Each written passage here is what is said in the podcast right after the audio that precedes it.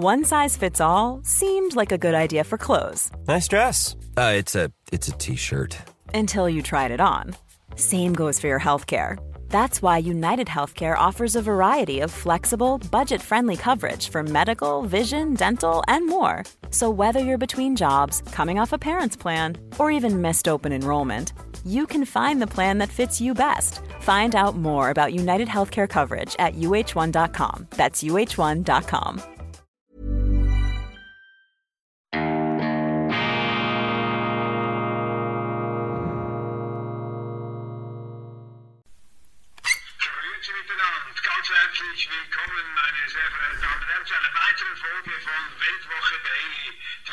Sicht, unabhängig, kritisch, gut gelaunt, erfüllt. Weltwoche Daily, unabhängig, kritisch, gut gelaunt, schweizerische Ausgabe am Mittwoch, dem 26. Oktober 2022. Meine Damen und Herren, das ist der Soundtrack, das ist die Tonspur zu dieser dreidimensionalen Postkarte, die mir Peter geschenkt hat, die ich Ihnen bereits vorstellte, allerdings unvollständig, wunderbar gemacht und sogar mit einer akustischen Dimension. Das ist der großartige Beleg für die unglaubliche Kreativität unserer Zuschauer. Lieber Peter, ganz, ganz herzlichen Dank. Ich brauchte einen weiteren Tag, um herauszufinden und eine Zuschrift von Ihnen, was diese 3D-Postkarte alles kann. Wirklich ganz toll, wie Sie das gemacht haben. Und was mich besonders gefreut hat, ist auch Ihre Bemerkung, dass Sie diese Sendung sich anschauen Unabhängig davon, dass sie auch in Bereichen äh, verschiedenster Art politisch mit mir nicht einverstanden sind. Und darum geht's ja, um Meinungsvielfalt, um Rede und Gegenrede. Es geht auch darum, sie zum Widerspruch zu motivieren, zu inspirieren. Das ist Meinungsbildung. Nur wer nichts sagt, kommt überall gut an und löst nichts aus. Das ist nicht die Devise unserer Sendung. Ganz herzlichen Dank. Und wenn wir schon bei den Geschenken sind, da ist noch was hereingeflattert hier in meinem Büro. Und zwar diese wunderbare Teetasse mit der Schweizer Flagge, aber auch einem Satz, einem Sinnspruch, der es in sich hat. Roger Köppel, der Beweis für intelligentes Leben auf der Erde. Ganz, ganz herzlichen Dank, liebe Claudia aus Hamburg. Das ist jetzt aber ein bisschen zu viel der Ehre. Es gibt also noch andere überzeugendere Beweise für intelligentes Leben auf dieser Erde. Zum Beispiel Ihr Geschenk, sehr intelligent, sehr stilvoll und auch sehr nützlich, denn ich bin ein obsessiver Teetrinker seit meiner Kindheit. Das ist also nicht ähm, mir antrainiert worden, sondern eine Spontanentscheidung, deren Ursprung ich nicht mehr ähm, ergründen kann. Und für meine Gewohnheit, Tee zu trinken, ist das eine optimale Tasse. Ich habe ja auch andere bekommen, eine F35 Tasse. Ich habe da verschiedene Exemplare äh, bei mir im Schrank stehen. Sie wird einen Ehrenplatz bekommen. Vielen, vielen herzlichen Dank, aber auch Ihnen allen, meine sehr, geehrte Damen, sehr geehrten Damen und Herren, danke ich für das Geschenk Ihrer Aufmerksamkeit täglich. Wir sind ja jetzt über die erste Schallmauer von 100.000 YouTube-Abonnenten äh, gesprungen. Jetzt gilt es, die nächsten Wegmarken gemeinsam anzupeilen und anzusteuern. Ich freue mich darauf, vor allem weil die Themenlage sehr interessant, brisant und auch beunruhigend ist. Aber das Beunruhigende ist eben immer noch eine Herausforderung, dass wir uns dem stellen und versuchen, die Probleme zu lösen, nicht durch Verdrängung einfach wegzuschieben, sondern auf die Agenda zu drücken und unsere Politiker auch äh, zu nötigen, äh, zu veranlassen, sich darum zu kümmern. Und das große Thema, das uns beschäftigt, das auch die nächste Weltwoche am Donnerstag sehr prominent beschäftigen äh, wird, das ist natürlich dieses ganze Impfdebakel von Pfizer, Moderna, dieser Impf Impfbluff, diese Vorspiegelung falscher Tatsachen, dass die Impfstoffe eine Ansteckung mit dem Covid-Virus verhindern würden. Das ist von den Politikern, von den Medien, also Land auf, Land ab, einfach dekretiert, behauptet, äh, verbreitet worden auf der Grundlage von null wissenschaftlicher Evidenz. Die Leute, die sich dagegen zur Wehr gesetzt haben, die widersprochen haben, die sind ausgegrenzt worden, die sind angegriffen worden. Das ist ein riesiges Lügengespinst, das da aufgezogen wurde. Da wurden auch gigantische Geschäfte gemacht mit dieser Lüge und auch ein Machtmissbrauch hat stattgefunden. Es regen sich jetzt doch die Stimmen auch in der Europäischen Union auf der Grundlage des Parlaments, mal sehen, was daraus wird, die hier eine lückenlose Aufarbeitung verlangen. Das ist wohl auch das, was man ähm, selbstverständlich äh, tun muss in der Schweiz und in Deutschland. In der Schweiz gibt es äh, das Ärztenetzwerk, das unabhängige Ärzte- und Gesundheitsnetzwerk Aletheia.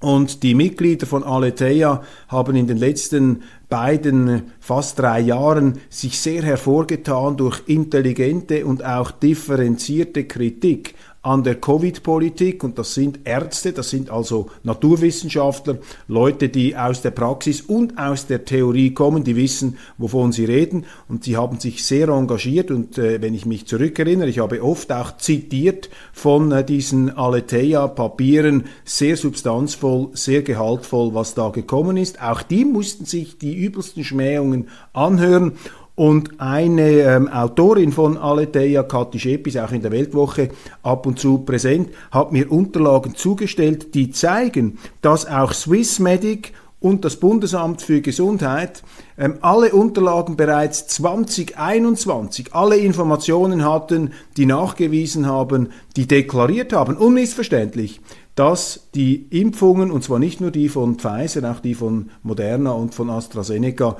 dass die die Ausbreitung des Virus nicht stoppen können. Und obwohl unsere Behörden diese Informationen zur Verfügung hatten, haben sie diese Ausgrenzungspolitik der ungeimpften praktiziert, haben unsere äh, zuständigen Minister, allem voran ähm, seine Unangreifbarkeit, seine Herrlichkeit, Alain Berset, haben sie gesagt, dass wenn jemand ein Impfzertifikat hat, dass er nicht mehr ansteckend sei. Das stimmt einfach nicht. Das sind Fake News, aber es sind eben mehr als Fake News. Es sind Lügen, es sind Unwahrheiten, die zur Begründung einer falschen, einer diskriminierenden, einer mit unseren rechtsstaatlichen Gepflogenheiten nicht vereinbaren Politik missbraucht wurden. Das ist hier die Situation und da muss man die Leute damit auch konfrontieren. Sehr interessant, sehr erhellend hier die Ausführlichkeit auch, mit der das dargestellt wurde, bereits im November 21, im März 21, also die entsprechenden ähm, Dokumente der European Medicines Agency, Science, Medicines, Health ähm, haben das ähm, lückenlos dargelegt und wer es wissen wollte, der konnte es damals wissen. Man hat dann natürlich, als sich diese Erkenntnis auch durchsetzte, dass die Impfungen eine Ansteckung nicht verhindern, hat man sich begonnen darauf hinauszureden, dass sie schwere Verläufe verhindern können und Todesfälle. Ich frage mich jetzt nach meinem Kenntnisstand, aber ich werde das natürlich aufrüsten und vertiefen. Ich frage mich, ob überhaupt die empirischen, also die Faktengrundlagen da sind, solche Aussagen zu machen. Denn das, was wir auch noch erfahren haben, was man auch nicht erst seit gestern weiß, ist, dass damals bei der Einführung dieser Impfstoffe noch sehr ähm, geringfügig getestet worden ist. Und man hat dort lediglich gemerkt, das geht aus diesen Unterlagen auch hervor, dass die Impfung vor allem bei leichten Verläufen nütze. Das waren die Tests ähm, Ergebnis. Also dass man gesagt, wenn man Husten hat und so weiter, kann das verhindert werden durch eine Impfung, kann man arbeiten, muss man nicht zu Hause bleiben. Und äh, was aber nicht stimmt, ist eben, dass es die Ausbreitung des Virus stoppen könnte. Das war eben explizit nicht der Fall. Das wurde es nicht getestet. Und das Einzige, was damals getestet wurde am Anfang, das waren im Grunde die leichten Verläufe. Verläufe. Nachher hat es sicherlich weitere Erkenntnisse gegeben, auch aus dem klinischen Alltag. Und es gibt sehr namhafte Mediziner, ich möchte das hier nicht verschweigen, in der Schweiz, die mehr von der Sache verstehen als ich und die mit der ganzen Autorität ihres äh, Könnens, ihres Wissens gesagt haben, dass diese Impfungen schwere Verläufe und Todesfälle Todesfälle verhindern können, dass sie dadurch auch beitragen, das Gesundheitssystem zu entlasten. Die Frage ist einfach, auf welcher empirischen Grundlage ähm, werden solche Aussagen gemacht? Erstens, aber zweitens noch viel relevanter, wie stellen sich unsere Behörden heute dazu, dass sie die ähm, ungeimpften auf diese Art und Weise diskriminiert, entrechtet haben, wie sie das getan haben. Das ist die ganz entscheidende Frage, die man jetzt aufgreifen muss. In der Europäischen Union sind jetzt bereits Kritiker auf die Barrikaden gestiegen und da steht im Zentrum jetzt auch der Kritik neben diesen Aussagen von Pfizer. Übrigens interessant, dass sich der Chef von Pfizer, Albert Burla, nicht diesem Hearing gestellt hat, sondern dass er eine Frau vorgeschickt hat, Janine Small. Auch wieder interessant, oder? Wenn es brenzlig wird, schicken die Männer, schicken die Chefs einfach die Frauen nach vorne, weil sie glauben, dass die Medien dann etwas zahmer sind, die Politiker, wenn man eine Frau nach vorne schickt, dann darf man sie nicht so hart befragen. Stimmt natürlich, man ist gegenüber einer Frau immer etwas zur Galanterie angehalten. Wenn ein Mann dort sitzt, wenn der oberste Chef von Pfizer sitzt, dann sind vielleicht die Fragen auch etwas weniger charmant formuliert. Das sind Realitäten, das sind Tatsachen, äh, das kann man nicht einfach ähm, wegwischen. Also Albert Burla, der Pfizer CEO, hat sich hier ähm, diskret im Hintergrund gehalten, was ich falsch finde angesichts der Tragweite der äh, Problematik und auch der Tatsache, dass er der verantwortliche Chef vom Pfizer ist. Du kannst ja nicht einfach der Chef sein, wenn es darum geht, Milliarden abzukassieren, aber wenn eine ganz wichtige, brenzlige, triftige Frage, eine kritische Frage im Namen auch der, äh, der politischen Aufarbeitung gestellt wird, dann bist du plötzlich von der Bildfläche verschwunden. Das ist ein schwaches Führungsverhalten des Pfizer-CEO. Und was interessant ist, der europäische, ähm, der EU-Rechnungshof, also die Auditoren, die die Rechnung überwachen und durchleuchten, die haben einen Bericht von, vom 13. Oktober 2022 ähm, dargelegt, dass ähm, Kommissionspräsidentin Ursula von der Leyen Verträge unterzeichnet hat, ähm, in der Höhe von 71 Milliarden Euro, um bis zu 4,6 Milliarden Covid-19-Impfdosen zu kaufen. 71 Milliarden Euro von der Kommission und der Präsidentin von der Leyen unterzeichnet, um bis zu 4,6 Milliarden Covid-Impfdosen zu kaufen. Ein unglaubliches Geschäft, das da abgeschlossen wurde. 4,6 Milliarden Impfdosen, also bis zu 4,6 Milliarden Impfdosen, obwohl die Europäische Union was ungefähr 500 Millionen Einwohner hat. Äh, woran dachte man da? Zehn Impfungen pro Person. Warum diese Mengen? Warum diese Geschäfte? Und jetzt ist auch eine Strafuntersuchung lanciert worden gegen Ursula von der Leyen, gegen die Europäische äh, Kommissions Präsidentin aufgrund eines, wie es in den Vorwürfen heißt, völligen Mangels an Transparenz und Verantwortlichkeit. Im Zentrum stehen da SMS-Nachrichten von Frau von der Leyen, die eben mit dem besagten Pfizer-Chef Burla kommuniziert, hat gesagt, okay, wir machen diesen Deal. Ähm, Sie erinnern sich, diese Staaten konkurrierten. Es war ein Prestige-Rennen. Die Briten haben gesagt, wir haben uns da diese Impfstoffe gesichert.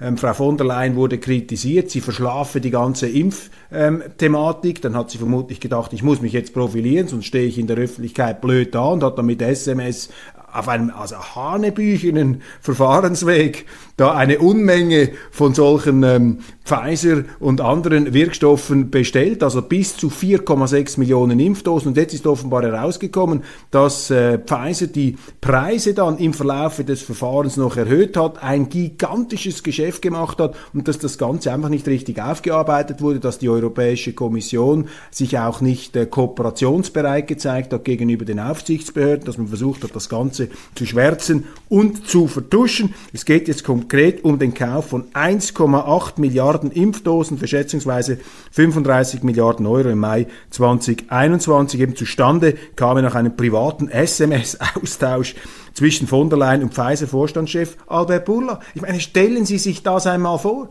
Diese Kommissionspräsidentin, die da über Geld gebietet, das ihr gar nicht gehört, als ob sie die Oberchefin sei von, von Europa. Ich meine, was sind das für rechtliche Verfahren? Früher, zur Zeit, als es noch Könige gab, da sind also die adligen Landstände, die sind auf die Barrikaden gestiegen. Wenn da der Kurfürst oder der Herzog ohne ihre explizite Zustimmung da ein paar tausend Gulden oder äh, hunderttausend äh, Gulden ähm, ausgeben wollte. Und heute können da Milliardenbeiträge angeblich offensichtlich verschoben werden, zugesagt werden mit SMS. Also nur schon dieser Vorgang zeigt Ihnen doch, wie sehr die Hütte brennt, institutionell aus der Sicht einer rechtsstaatlichen Check-and-Balance-Ordnung in der Europäischen Union. Darum sind, wir ja Gott und froh in der Schweiz, dass wir nicht Teil von dieser dysfunktionalen institutionellen Struktur sind, deren Exponenten allerdings sich immer wieder aufspielen auf der internationalen Bühne als die Gralshüter von Rechtsstaat und Demokratie. Da sehen Sie einfach, das, da ist nichts dahinter, da wird gemauschelt,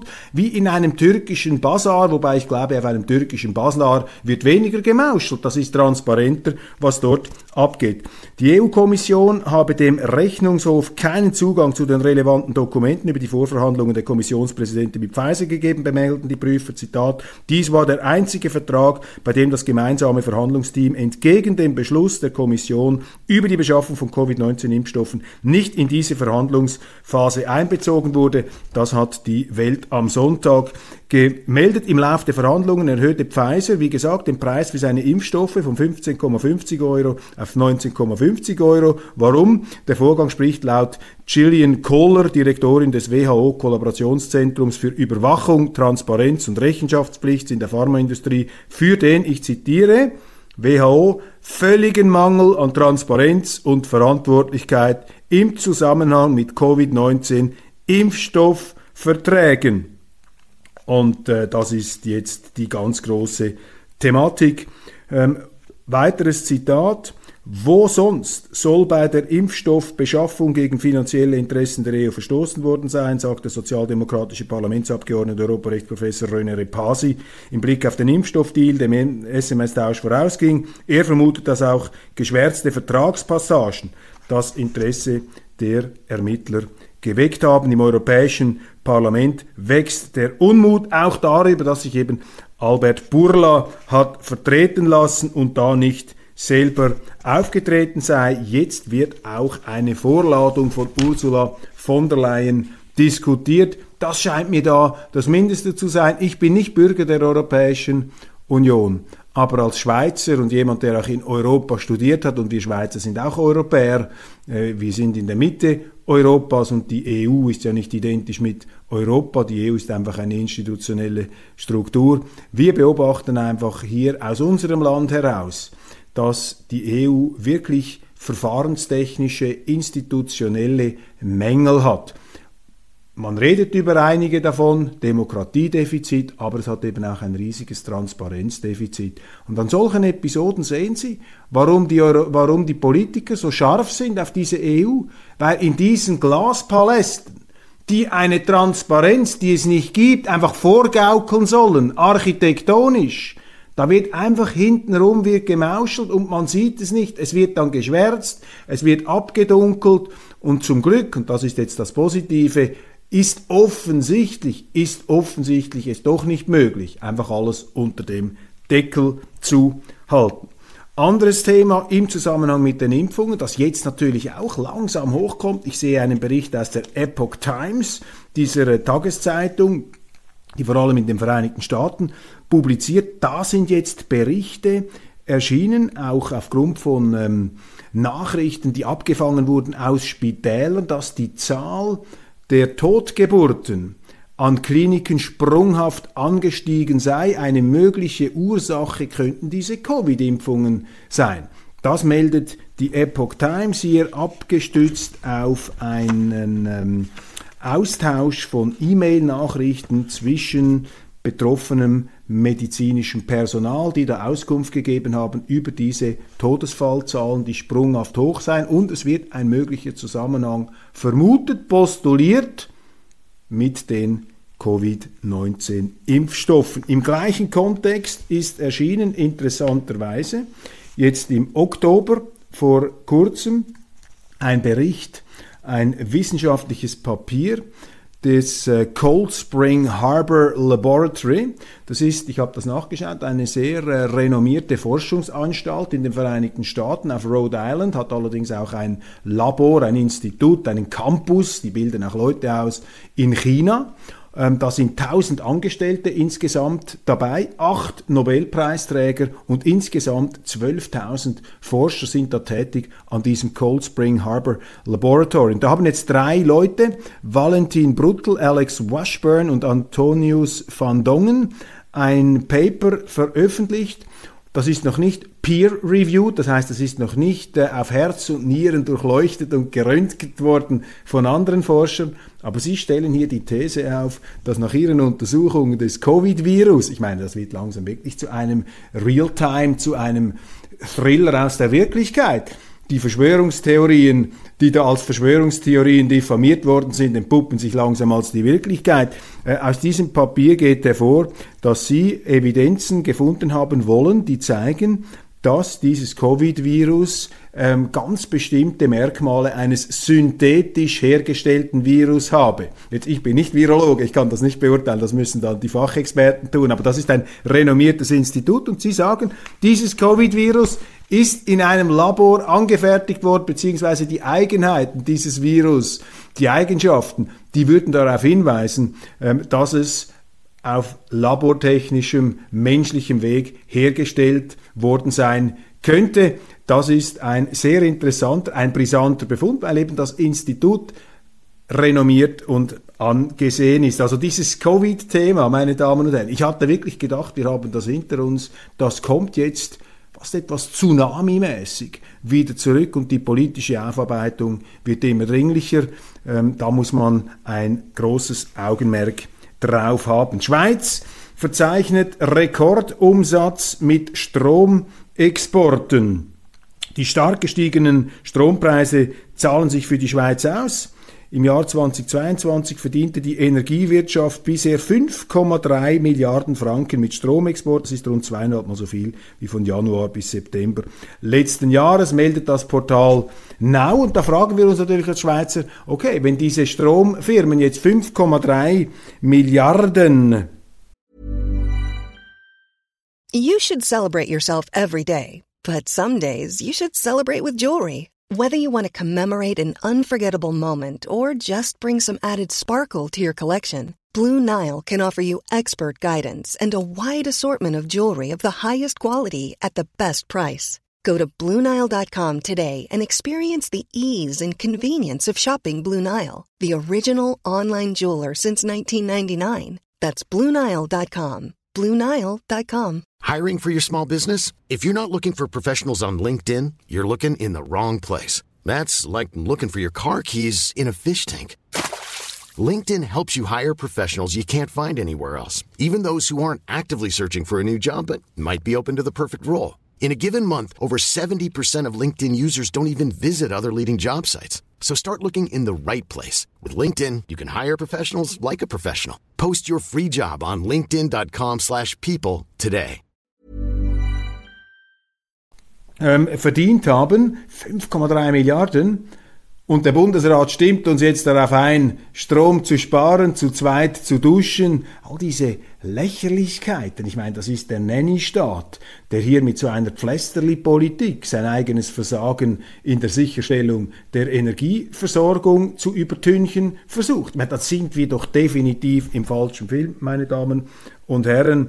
Da ist etwas aus den Fugen geraten und das ist eine weitere Facette dass dieser Strommarkt, eine völlig verrückt, 5,3 Milliarden verdienen sie. Gleichzeitig muss der Staat einer Axpo helfen, die nicht in der Lage ist, eine Liquiditätsplanung vorzunehmen, ähm, wie sie jede Dorfbäckerei machen muss, um nicht pleite zu gehen. Übrigens auch in unserer Firma müssen wir eine Liquiditätsplanung machen. Und das A und O einer Liquiditätsplanung, meine Damen und Herren, ist, dass sie eben nicht mehr Liquidität, also nicht mehr flüssiges Geld ausgeben, als sie haben, dass sie sich auch nicht an Geschäften beteiligen, die sie nicht abdecken können mit ihrem Cash, dann dürfen sie einfach an diesen Börsen, an diesem Spielcasino nicht teilnehmen. Und wenn wir dann sehen, dass hier ein Milliardengeschäft drinsteckt, Gleichzeitig müssen sie aber zum Staat rennen, um sich dann bei Verlusten, weil sie sich fürchterlich verkalkuliert haben, wieder raushauen lassen, auf Kosten der Steuerzahler selbstverständlich, dann stimmt einfach etwas nicht. Und da muss man sich nicht darüber beklagen, wenn Leute das kritisieren und da von Populismus reden und von unqualifizierten Zwischenrufen. Ich glaube, dann haben wir eher ein Qualifikationsproblem auf Seiten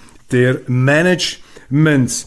Hochinteressant, das werde ich aber in der deutschen, äh, in der internationalen Ausgabe bringen. Ich habe von einem Zuschauer aus Brasilien, Inácio, ein hochinteressantes Mail bekommen über Bolsonaro und die brasilianischen Wahlen. Das bringe ich dann in der internationalen Ausgabe. Aber was hier aufgeführt wird, also wirklich auf mehreren Seiten, hat sich sehr Mühe gegeben. Ganz herzlichen Dank, lieber Inácio. Das ist einfach die krasse Gegenbeurteilen. Das ist jetzt ein Zwischenruf, ein Klopfzeichen aus der Wirklichkeit Brasiliens und die steht diametral dem gegenüber, was Sie fast tagtäglich jetzt lesen konnten über Brasilien, nein, seit Jahren lesen können, über Brasilien und Bolsonaro, der hier auch als Quasi-Teufel, als äh, Trump des Tropenwalds, als Amazonas-Trump hier, als äh, Kryptowahnsinniger vorgeführt wird entgegen den Evidenzen, entgegen dem, wie das hier offensichtlich ein Schweizer, der in ähm, Brasilien lebt, wie das Schweizer Bürger in Brasilien erleben, wie sie das wahrnehmen. Diese Wahrnehmung spielt keine Rolle, sondern in der Zerrbrille der medial hochgezüchteten ideologischen Publikumsmanipulation, man muss es so ausdrücken, kommen solche Stimmen nicht einmal vor, man setzt sich nicht damit auseinander, man zieht einfach ein Vokabular der Einschüchterung und des moralischen Rechthabenwollens auf, man gibt sich überhaupt nicht mehr Mühe,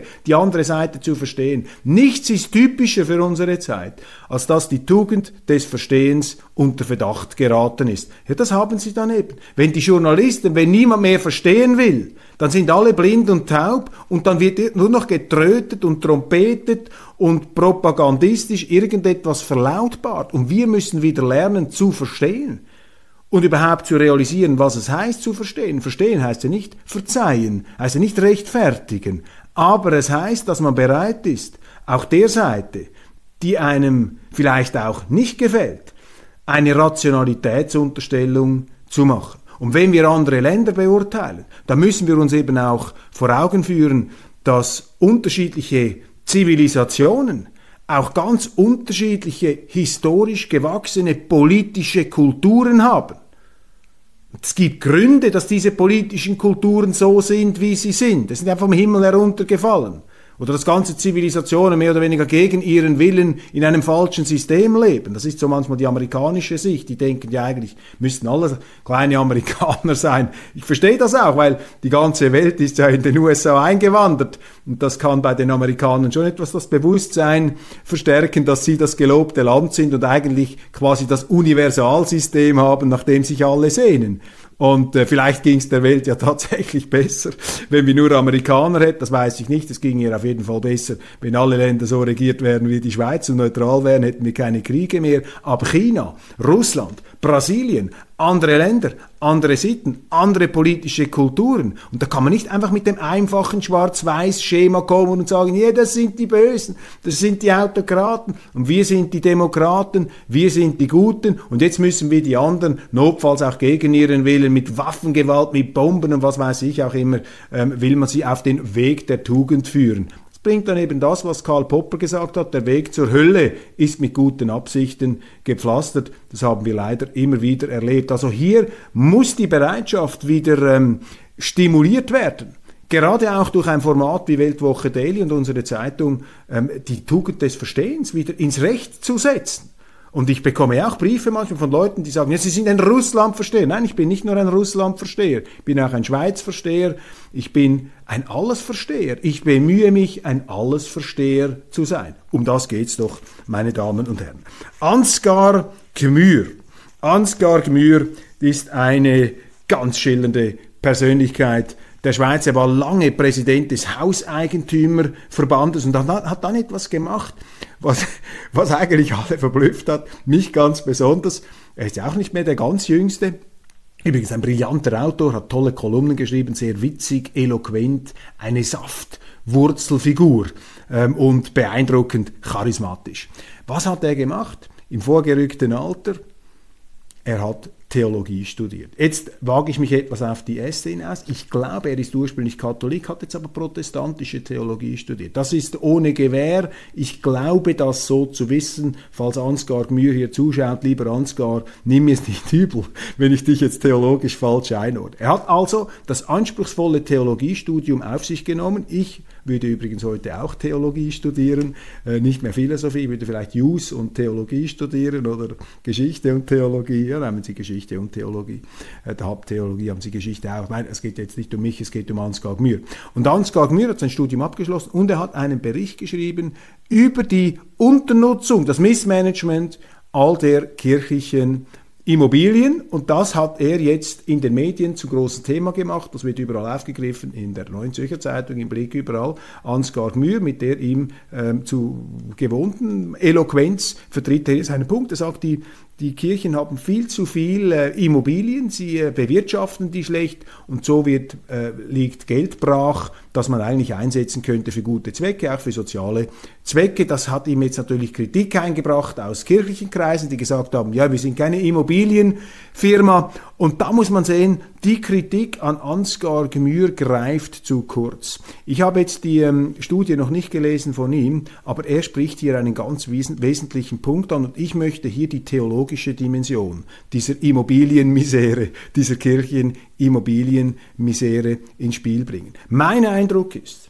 dass die schweizerischen Kirchen Sowohl die katholische wie die protestantische, allerdings die protestantische vielleicht noch etwas mehr als die katholische, dass sie die geistliche Lehre, das theologische Vakuum, das Besitz ergriffen hat von unseren Kirchen, dass sie das versucht haben mit Beton aufzufüllen und da eine Unmenge von Immobilien und Häusern und Mehrzweckbauten und Kirchen angehäuft haben, die steinerne Zeugen eines geistigen, eines intellektuellen Vakuums sind. Und das ist die Dimension, auf der man ähm, das Thema diskutieren muss. Das ist der wunde Punkt, den Ansgar Gmür hier anspricht in seiner Expertise, natürlich als jahrelanger Immobilienexperte. Und das muss diskutiert werden. Hier öffnet er eine ganz, ganz wichtige Diskussion, die weit, weit über das hinausgeht, was einfach die Immobilien betrifft. Das geht äh, tief ins äh, Theologische hinein.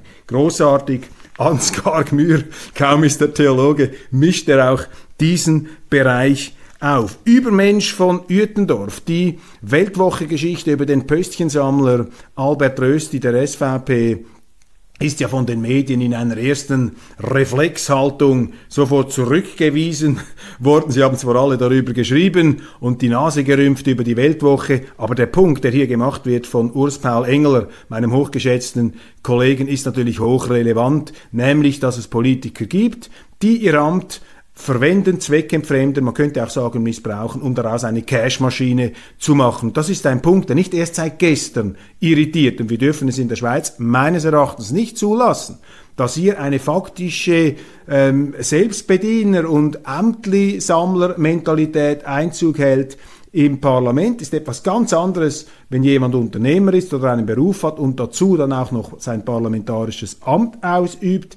Ich habe auch noch ein Nebenmandat beziehungsweise ein Hauptmandat, das ist nämlich die Weltwoche. Mein Nebenmandat ist mein Nationalratsmandat. Aber ich lasse mich da nicht in x Positionen hineinwählen, die dann relativ üppig Geld geben, damit ich dann als Universal Universallobbyist auftrete, wo der Wähler auch nie weiß, für wen redet er jetzt. Redet er jetzt für die Krankenkasse? Redet er jetzt für den Straßenverband? Für wen redet er jetzt eigentlich? Und wenn man schon die Interessen von bestimmten Gruppierungen vertreten möchte, wird man nicht glaubwürdiger dadurch, wenn man sich bezahlen lässt für die Vertretung dieser Interessen. Ist ja viel glaubwürdiger, wenn sie das aus freier Überzeugung machen und nicht, weil in einer, einer 100 oder 120.000 Franken pro Jahr rüberschiebt. Das ist hier die Problematik und die Dimension, auch die Unübersichtlichkeit dieses äh, Pöstchen-Geschachers da bei Albert Rösti. Das ist natürlich sehr, sehr signifikant. Und jetzt die Medien, die wollten natürlich die Weltwoche ähm, mehr oder weniger totschweigen, was ihnen nicht gelungen ist. Sie haben das äh, Gegenteil gemacht.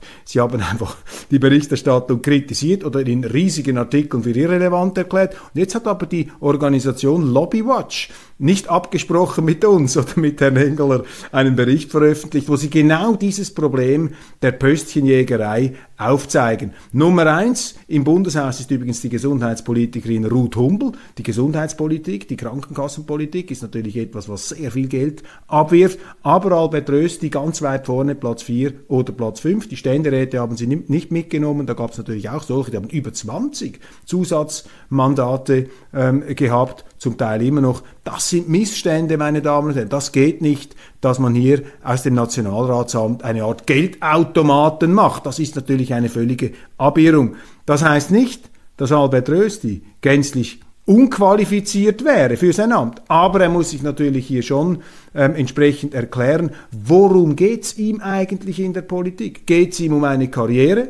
Oder geht es ihm darum, wirklich diese Werte zu vertreten? Und ich kenne Albert Rösti, schätze ihn auch, habe ihn in der Weltwoche auch schon verteidigt. Ich habe ihn erlebt als jemand, der für seine Überzeugungen hinsteht. Aber jetzt geht es um den Bundesrat und da muss die Partei sicherstellen, dass äh, auf Herz und Nieren geprüft wird. Zweiter Name, der jetzt äh, auch ein Überraschungsgu in der Diskussion ist, Hans-Uli Vogt von der Zürcher SVP. Er der offizielle Kandidat der Zürcher Sektion, die ja im Grunde, sagen wir, einen inoffiziellen Anspruch erhebt, weil die, ähm, der Zürcher Sitz von Herrn Altbundesrat bald Uli Maurer frei wird. Nun gibt es natürlich nicht solche Besitzansprüche geografischer Art, aber klar hat die SVP Zürich jetzt mit dieser originellen Nominierung hier einen interessanten Akzent gesetzt. Und ich habe mich auch schon geäußert hier über Hans-Uli Vogt. Ich habe mich kritisch geäußert zu seinen Interviewaussagen, wo er sich etwas distanziert hat vor der SVP, wo er gesagt hat, ja,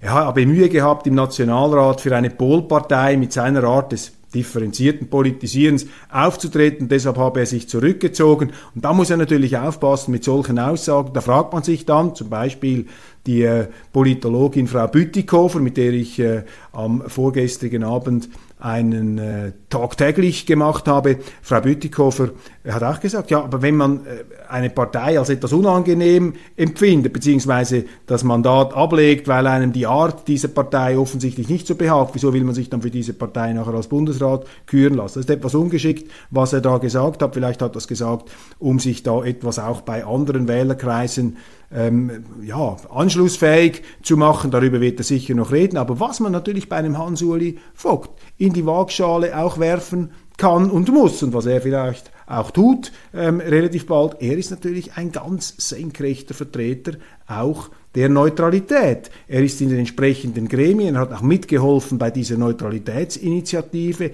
Und das ist für mich ja das wichtigste Thema jetzt, dass wir die Neutralität wieder zurückbringen im Bundesrat. Also die Diskussion muss jetzt vom Personellen aufs Inhaltliche gelenkt werden und dann nicht mit falscher Rücksichtnahme. Das Dümmste wäre es, wenn jetzt die SVP sich quasi in einem medial aufgescheuchten Antireflex sich gegen die kritische Weltwoche-Berichterstattung ähm, zusammenballen würde in einer Art Wagenburg um den bereits heilig gesprochenen Kandidaten Albert Rösti. Das wird sie aber auch nicht tun. Hier ist kritische Infragestellung gemeint und das ist auch eine Dekadenz, eine, wenn man so, wenn man so sagen will, eine Entartung eigentlich des Bundesratswahlverfahrens, dass man hier so einen Person Personen- und Ehrenwettbewerb ähm, aufzieht und dass das fast schon als Majestätsbeleidigung empfunden wird, wenn man da einen Kandidaten kritisiert. Das ist doch alles dummes Zeug. Das ist die politische Uraufgabe, sicherzustellen, und zwar die Uraufgabe auch von Ihnen, der Wähler, sicherzustellen, dass die, die gewählt werden,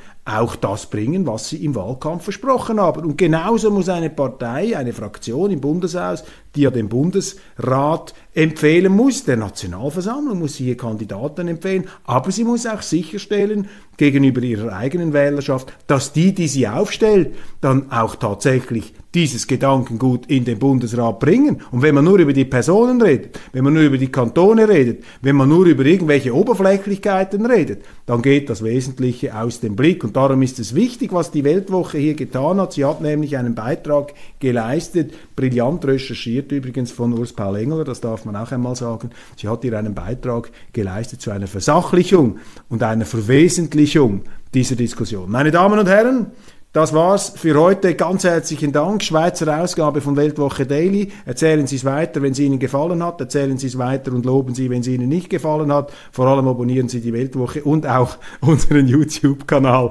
Und noch einmal ganz herzlichen Dank für diese wunderbaren äh, Geschenke und natürlich auch die Teetasse aus Hamburg. Einen wunderschönen Tag und morgen kann ich Ihnen schon die neue Weltwoche Printausgabe vorstellen. Da gibt es auch wieder eine ganze Reihe von faszinierenden Artikeln.